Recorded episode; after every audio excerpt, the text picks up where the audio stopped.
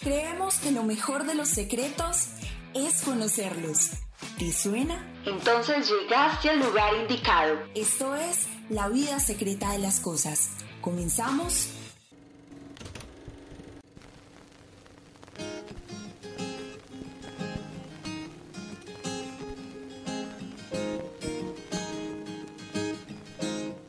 Bienvenidas y bienvenidos una vez más a la vida secreta de las cosas. Estamos muy contentas de estar otra vez en un episodio más, en este experimento que nos surgió. Aquí en este podcast hablamos de temas interesantes, no tan interesantes, importantes, no tan importantes. El caso es que es una conversación entre amigas y entre amigas hablamos de todo. ¿Cómo estás, Valen? Muy bien, Valen, madrugando mucho. Bueno, amiga, quiero preguntarte algo para que empecemos a introducir el tema de hoy y es, ¿qué tan importante para ti es la música en tu vida? ¿Cómo ha hecho parte la música de tu vida? Amiga, creo que es uno, un factor que acompaña el día a día. Entonces se ha vuelto como ese, eso omnipresente que siempre está cuando uno está trabajando, cuando uno va a algún lugar, uno pone música, uno la canta mientras se baña. Entonces es algo muy importante porque ya es como que está ahí y uno sabe que está ahí, no se imagina que no esté. Y por eso hoy tenemos unos invitados. Altibajos es un grupo de amigos que se unieron a hacer un día pop alternativo en Medellín.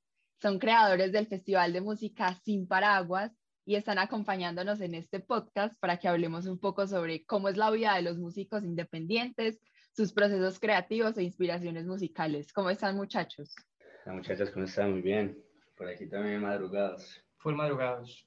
Madrugados y un poquito trasnochados, entonces se siente más la madrugada, pero contentos, contentos. Inescapable, indescifrable. Bueno chicos, eh, tenemos varias preguntas para ustedes. Y la primera es, ¿por qué eligieron llamarse altibajos? ¿De qué viene el nombre de la banda? Eh, a ver, todo comenzó porque eh, la banda, pues para quienes no sepan, arrancó en sus primeros pasitos solo por Alejo y yo. Que pues Alejo y yo tocamos juntos desde que en, como en sexto de, bachillerato, o sea, como que tenemos como 11 años, como en el colegio, pues siempre estuvimos en el colegio tocando juntos con otra gente, que en las misas del colegio, en el día del inglés, en cada evento del colegio tocamos juntos luego tocamos en la banda del ITM, o sea, como que siempre estábamos nosotros dos y otra gente. Entonces un día eh, yo estaba por mi casa parchado y básicamente me ofrecieron como tocar en una inauguración de, de un, como de una panadería, como de un café que iban a abrir por mi casa. Entonces, pues yo la verdad no, no pues digamos que el cantar no es mi fuerte, pues yo toco la percusión y canto y, y toco algo de guitarra, eh, pero entonces yo, yo pensé como, ah, no, entonces le escribí a Alejo como, hey, ve, pues, ¿por qué no tocamos vos y yo nada más? Pues vos con el piano, cantás, yo te acompaño en la guitarra o en la percusión, y él me dijo de una, Timel. Entonces cuando estábamos ensayando, eh, entonces yo le dije como, ¿cómo nos vamos a presentar? entonces, pues básicamente, pues yo soy bajito, yo soy bastante bajito, mío, menos de unos 70, imagínense, un poquito menos de unos 70, y, y Estrada mide como, como unos 75, unos 76, una cosa así. Entonces, básicamente yo le dije, pues usted es alto, yo soy bajo, ya, pues altibajos, y así fue.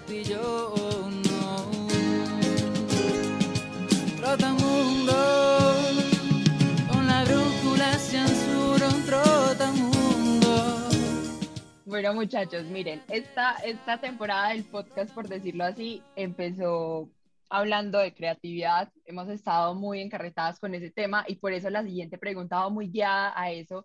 Y es que yo quiero que nos cuenten cuáles son los, esos procesos creativos de altibajos. Eh, sabemos que tienen canciones propias, sabemos que tienen videos propios, cómo se piensan las canciones, los ensayos, los videos, cuéntenos un poquito de eso. Yo creo que el ejemplo más, más fácil es nuestra primera canción que es Intangible, que fue la que escribimos entre los tres, que literal un día dijimos como, bueno, fue nuestra primera canción, entonces efectivamente un día dijimos que bueno, no, vamos a sacar una canción de nosotros, entonces los tres por separado en la casa de Alejo nos sentamos como que una hora a, escribir, como a, sentarnos a escribir lo que nos saliera. Entonces los tres llegamos como con de a dos o tres hojas de blog, cada uno llenas de, de, frases y de cosas, y de eso hicimos un zancocho y salió, salió intangible. Y, y hemos tenido diferentes dinámicas, porque las, las demás canciones, por ejemplo, Trotamundos, fue más que un día en un ensayo, simplemente Alejo llegó como, hey, ve, tuve un sueño y, y, y, y, tengo esta idea, ¿qué les parece? Entonces ya, ya nos, nos, la toca el piano, entonces ya digamos que Franco y yo podemos llegar como, ah, a mí se me ocurre esta dinámica en la voz, ah, yo pienso que la batería podría ir más o menos así para darle este ritmo, entonces digamos que ya ahí se van formando como las diferentes capas de, de, de la canción. Igual, por ejemplo, con Mujer de Roble fue igual, pero en vez de Estrada fue Franco el que llegó como, hey, tengo esta canción y fue brutal, entonces ya lo mismo, como, ah, bueno, entonces nosotros podemos agregarle esto de nosotros, pero sí como que tenemos dinámicas diferentes dependiendo de cómo sea como el inicio de la canción. Todo parte obviamente como desde la emotividad, pues como de, de algo, o sea, pues como de, de un sentimiento, de, de, una situación imaginaria, de, de, algo que vos estés pasando por ese momento y simplemente se te queda ahí clavado en la mente y ya desde esa parte creo que todo, pues como lo que ustedes dicen en el tema de la creatividad, pues como que desde esa sensación ya uno empieza a buscar como sus herramientas de cómo eh, como transformar esa sensación en, en, una canción. Y yo quiero también mencionar una cosita, pues guiarlo con la siguiente pregunta y es que el proceso creativo y cuando ya tenemos como el producto creativo, por decirlo así, listo, pues no siempre es como tan lindo. Ahorita eh, Miguel nos explicaba que se sentaban a escribir en hojas de blog un montón de cosas y, era difícil, ¿cierto? Nosotros hablamos en el podcast, en el primer podcast, que a veces la creatividad no se disfruta tanto porque tiene sus momentos malucos. Entonces ahí yo quiero preguntarles eh, si han tenido miedo al exponer su trabajo a decir, bueno, a la gente sí le va a gustar esa canción o qué pena cantar en ese concierto, bueno, no sé, ya ustedes nos contarán. Y de pronto, ¿cómo han hecho para superarlo? Yo siento que eso es como una moneda al aire todo el tiempo. O sea, eh, digamos, con, con, canciones que han salido, que por ejemplo, qué sé yo, un día estaba por ahí, me surgió una idea, entonces digo, bueno, me siento en el piano un momento, la escribo, le, le saco un par de acordes, en fin, y luego incluso el primer filtro, que es como mostrársela, por ejemplo, a Franco, a Cabrera, o como seguramente le pasará a Franco con otros dos o cosas por el estilo, eh, creo que es muy complejo porque uno la toca, digamos, como una propuesta, como, hey, me nació esto y quiero proponerlo para el grupo, eh, pero también puede pasar que en principio ellos sientan que no, digamos que no hace parte de lo que es el grupo, ¿cierto? Que tal vez suena otra cosa, que le falta esto, que le falta lo otro, que tal vez no tiene como como un potencial, digamos, de canción altibajos, así como puede que sí, pero siento que siempre es una moneda al aire. E incluso ya después de que pasa eso, de que nos gusta a los tres, vuelve a ser una moneda al aire si le va a gustar a la gente. Sobre todo cuando uno toca géneros alternativos, sucede mucho que, digamos, que hay un, pues, un riesgo pues, que a uno le gusta correr, de que son cosas que a veces suenan muy diferentes a lo que uno suele escuchar más a diario. Entonces uno cruza los dedos porque, por supuesto, no solo uno lo disfrute, eh, sino las personas, porque siento que al final la música va un poco de eso, como que independiente del estilo, el antes y el después está en que las personas lo disfruten o no. O sea, ahí digamos que ya es un asunto más de, más allá de la música per se, como en funcionalidad y demás, eh, pues a la final lo importante es como, como que las personas se conecten con eso que uno, con eso que uno escribe. Pero sí, pero sí hay momentos en que es, es, digamos, frustrante no poder llevar adelante ciertas ideas digamos, como lo que uno eh, habla a veces de la musa, que es como, como esa idea, esa inspiración divina, que, que, uno dice, voy a escribir esto, y uno escribe dos frases y después de las dos frases no se le ocurre absolutamente nada más. Y siento que así pasa con muchas canciones y genera cierta frustración, como no, no poder llevar más adelante sus procesos a veces. Hazte una trenza con los hilos que te vi yo quería preguntar una cosita antes y es que tienen algún ejercicio para, para ir potenciando mucho esa creatividad al escribir canciones o al componer o simplemente van por ahí esperando. También hay como un asunto eh, de, de, que sí se vuelve complejo, como, ¿cierto? Como depender a veces del todo, como de esa inspiración momentánea, porque uno a veces, eh, digamos que siente que, no sé, quiere sacar una canción, pero, pero no tiene ideas divinas, entonces uno dice como, bueno, tengo que hacer algo para, para que eso salga. Entonces, también como que un primer paso es definitivamente como acercarse al proceso, por lo menos en cuanto a nosotros, eh, digamos, cabra, que sentarse en los bongos, que el riff de la batería, o sea, como sentarse como a ver qué se me ocurre, lo mismo Franco, pues, la guitarra, pues, con las letras, Eh, a mí me pasa igual en el piano, que el piano siempre ha sido como ese lugar como donde puedo sacar muchas cosas, entonces no sé, y ahí él me corregirá si de pronto después cuando se sientan la guitarra como que las coge a ver si le sale como, como otras cosas para complementarla.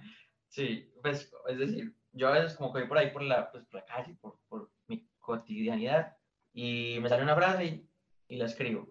Entonces la dejo ahí. Ya después pasa un montón de rato y ya en ese montón de rato llevo un montón de frases. Entonces empiezo a ver, bueno, como qué sentimiento en ese momento se puede juntar con el otro sentimiento.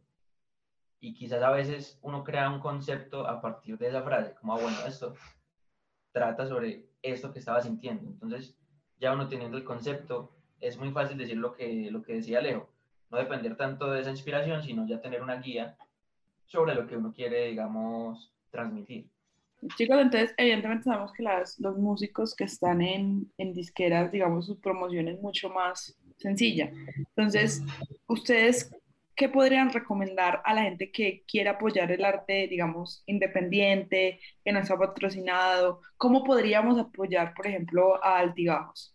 Yo siento que, que el artista generalmente, o sea, sea artista solista, banda, en fin, suele poner como digamos en bandeja de plata lo que yo veo como en, el día a día, eh, las formas de apoyarlo, porque suele ser muy explícito en eso. Es decir, eh, voy a sacar una canción, entonces porfa vean el video, pues, y uno conoce, digamos, como por lo que es como el siglo XXI, que es como, claro, si le das like mucho mejor, si le comentas algo mucho mejor, si, si incluso te, te, gusta el contenido y quieres compartirlo, digamos, en, en tu red, mucho mejor. Eh, también así escuchar las canciones en sus plataformas, por ejemplo. Hay otras acciones que son, eh, digamos, menos comunes, que uno entiende que las personas desconozcan, como por ejemplo seguir a los artistas en las plataformas. Es decir, seguir a un artista en Spotify o en iTunes o en Deezer. Eso, por ejemplo, es menos común. La gente suele escuchar la música de, digamos, de X artista, pero no seguirlo. Pero son también acciones que, que implican, pues, como directamente en el enganche que tenga cada artista. Pero yo siento que en general eh, la forma más sencilla es como seguirle el hilo a lo que el artista proponga. Como, hey, saqué una canción, entonces como que listo, yo escucho la canción. Hey, saqué un video, listo, yo veo el video. Hey, eh, publiqué, no sé, alguna IGTV o algo en mis redes, entonces le dejo algún comentario. O sea, es como ir en hilo con lo que va haciendo el artista. Creo que es como el primer paso para, para apoyarlos y esa es la intención de uno. Yo creo que también sería como participar de la cultura de, de la ciudad o en el lugar donde estés, porque ahí pues hay muchos eventos donde los cuales participan cantautores, pues un montón de artistas, sean plásticos, eh, de música, lo que sea. Y también yo creo que a concientizarnos un poquito que también este, pues como este colectivo, o pues sí, como lo queramos llamar, o sea, también vale mucho la pena como en cuanto a, a costos, pues en cuanto al, al gasto, ya hablando como de, de la participación de los conciertos, de las boletas, porque a veces, por más de que hay algún público que, digamos, una persona X dice, ay, no, a mí me gusta mucho ser artista independiente, pero no le pago tanto porcentaje, pues no le, no le pago X dinero porque no me parece que valga su concierto, pero me gusta su música. Entonces empiezan a compararlo, digamos, con otros artistas en cuanto a, ah, pero este, digamos, X artista reconocido cobra lo mismo que este artista independiente. Entonces creo que también es concientizarse un poquito de que el trabajo del artista independiente no, o sea, no es más bajo, no es menos que el del otro que ya tiene reconocimiento. Y siento que hay otra forma también como de mencionar como esas acciones que uno como, digamos, como espectador, como oyente, eh, puede hacer, o más bien como la importancia de hacerlas. Y es que una cosa que, digamos, uno como artista a veces no dice, pero que, digamos, que se percibe también, es que hay mucho, pero muchísimo trabajo detrás de, digamos, de asuntos muy sencillos como un video, como una canción, que lo que uno pide al final, es decir, la petición final después de todo el proceso es, por favor, estos tres minuticos, escucha esta canción. Y no sé, escucha esta canción y dale like si te gusta. Y eso que a veces es un asunto en serio como muy, muy franco de si te gusta, compartirla. Si no te gusta, está bien, pero con que la escuches, pues es como ya una oportunidad de que, de que te hubiese podido gustar. No, pero muy chévere que hayan, eh, por ejemplo, que Alejo nos haya contado formas que no sabíamos de apoyar a los artistas. Yo creo que tenemos una cultura de, no sé, como déjeme lo más barato, no sé qué, no, yo creo que, que, que hay que valorar por lo que decía, por lo que decían ustedes, el trabajo que hay detrás, uno nunca se lo imagina y es para todos los artistas y para todas las personas que realizan o trabajos creativos o productos finales, hay muchísimo trabajo detrás.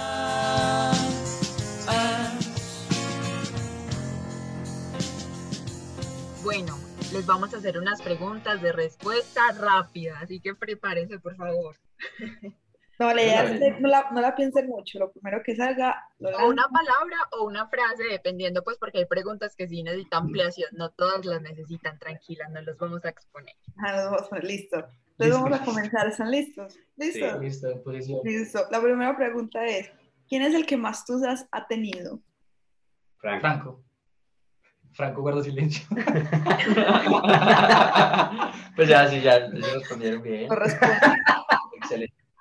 Bueno, ¿quién Sí. es el más enamoradizo? Franco.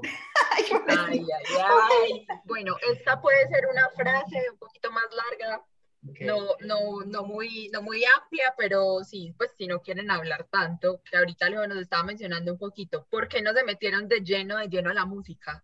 Siento que la música académica es otro cuento al que... Sí. Es otro cuento. Bueno, rápidamente, ¿cuál es su canción favorita y menos favorita que hayan sacado? La favorita, Invisible a tus ojos, la menos favorita de Rotamundos. La favorita, eh, no sé, Trotamundos. No. Mm, no. La favorita intangible. La menos favorita. eh, no, tal vez Trotamundos. Favorita intangible. Menos favorita, yo creo que ni siquiera por temas de composición, sino por el producto final, ¿qué importará? Listo. Lo mejor y lo peor de ser músico independiente. Lo mejor, libertad creativa. Lo peor, músculo financiero. Yo diría más bien incertidumbre.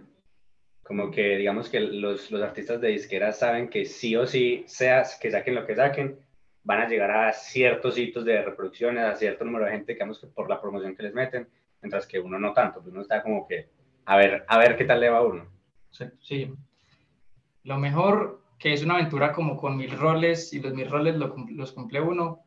Lo peor eh, es que la aventura tiene como unos baches muy complicados de sobrellevar. Listo. ¿A qué consejos le darían a alguien que quiere empezar en la música? No lo hago, mentiras que no.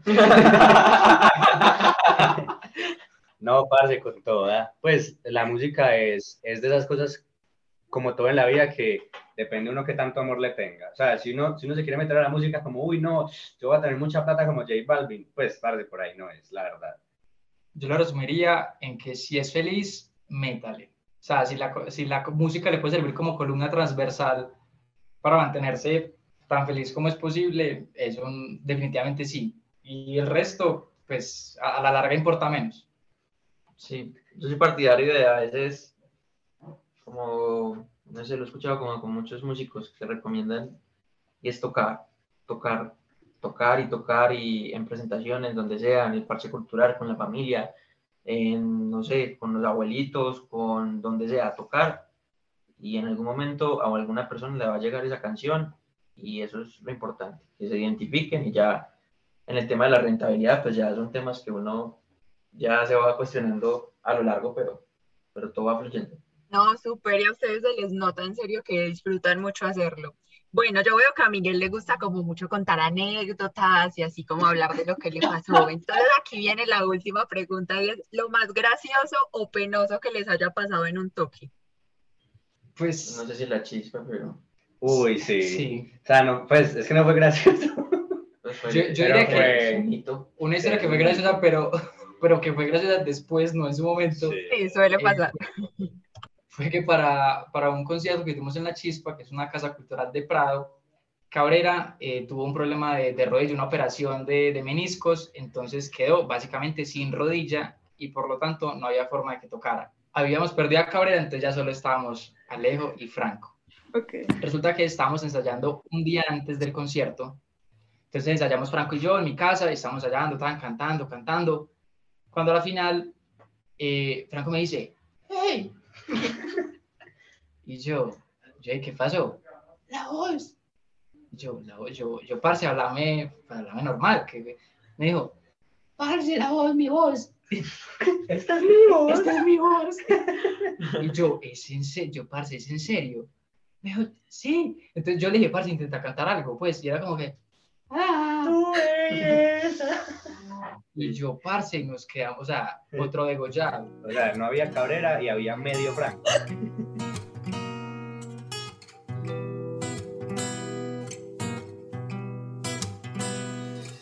Muchachos, ustedes tienen un proyecto muy bacano que salió en cuarentena eh, y que la verdad fue, pues, fue un hit, o sea, en medio de- del caos que estábamos viviendo el año pasado, que se llama Sin Paraguas, un festival de música virtual.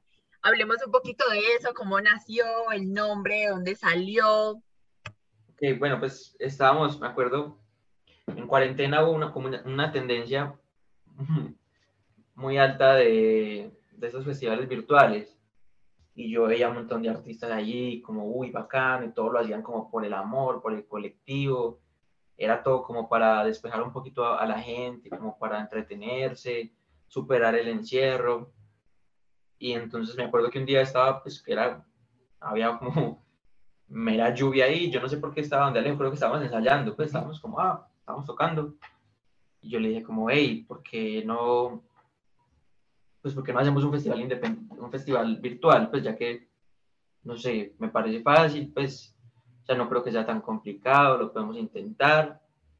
Y ya, creo que desde ahí empezamos a mirar los nombres, entonces empezamos que, con golondrinas, pero ya habíamos visto que había un festival que se llamaba Golondrinas y ya como que la lluvia, yo no sé si inconscientemente empezamos a, a relacionar cosas como con la lluvia, hasta que nació pues como el, el concepto que es como el paraguas, pero el paraguas nos pareció algo como, como un escudo y no queríamos como que se representara así, sino por el contrario, algo donde, donde tuviera cabida cualquier género, cualquier persona, cualquier músico. ¿Qué, qué viene para Altibajos en un futuro? ¿Qué han pensado? ¿Qué tienen en sus mentes? ¿Qué nos pueden adelantar? Eh, pues a ver, eh, a, a- a futuro cercano, eh, ya terminamos de lanzar las cinco canciones de nuestro primer EP Esencia, que las lanzamos como sencillos, pero que queremos que se entienda como, como todo un trabajo conjunto, que vamos a hacer el lanzamiento oficial de ya todo el EP este 4 de septiembre en el, en el restaurante Café Bar Naturalia, en, en Laureles, aquí en Medellín tenemos un concierto, eh, pues obviamente por todo esto del COVID con aforo bastante limitado, pero, pero por fin pudimos hacer un concierto después de todo el COVID, entonces estamos re felices, estamos... Bueno, chicos, entonces ya saben, Bueno. que nos está escuchando, eh, pueden encontrarlos eh, como arroba altibajos en Instagram, en Spotify, en YouTube, en OnlyFans. No mentiras, OnlyFans. En OnlyFans solo como Alejo Estrada. Mentiras, ya saben, por si quieren más información sobre el concierto, ya nos dijo Cabra que va a ser en Naturalia el 4 de septiembre. La boleta está a 20 mil pesos para que la reserven, no se lo pierdan. Ahí en el Instagram creo que los pueden contactar. Barato. Perfecto. Ese parche va a estar muy, muy bueno. Oigan, dos últimas cositas. Cada uno me va a dar, por favor, una recomendación así express rápida de música o de artista eh, independiente que vamos a escuchar. Que, bueno, para los escuchan, también tengo otro proyecto que se llama 960, si lo pueden escuchar, me encantaría. Eh, nueve, pues estamos como nueve número 60 letras en Instagram y en Spotify como nueve, dos puntos, pues como, sí, dos puntos 60, como si fuera una hora. Eh, hacemos un- una música un poco diferente a la de Altibajos, pero también independiente, le estamos metiendo toda. Y pues si pueden darle una pasadita por allá, súper recomendados. Y Yo le recomendaría a una artista de Bogotá, buenísima, que se llama Laura Pérez, que siento que tiene una música genial, genial, es una pelada joven y que tiene un talento en la guitarra y en la voz, es una cosa increíble y tiene pues como su música genial en Spotify, en TikTok también, está súper presente, entonces Laura Pérez, cualquier canción, 20 de 10, la verdad. Sí, yo por mi parte les recomiendo a una artista acá de la ciudad de Medellín, se llama Mayra Cárdenas. Hace una música, uff, no sé, vos la escuchas y es como voladísima, te entran en una atmósfera brutal, todas las letras te llegan y es muy, muy chévere siempre verla como en, en escenario.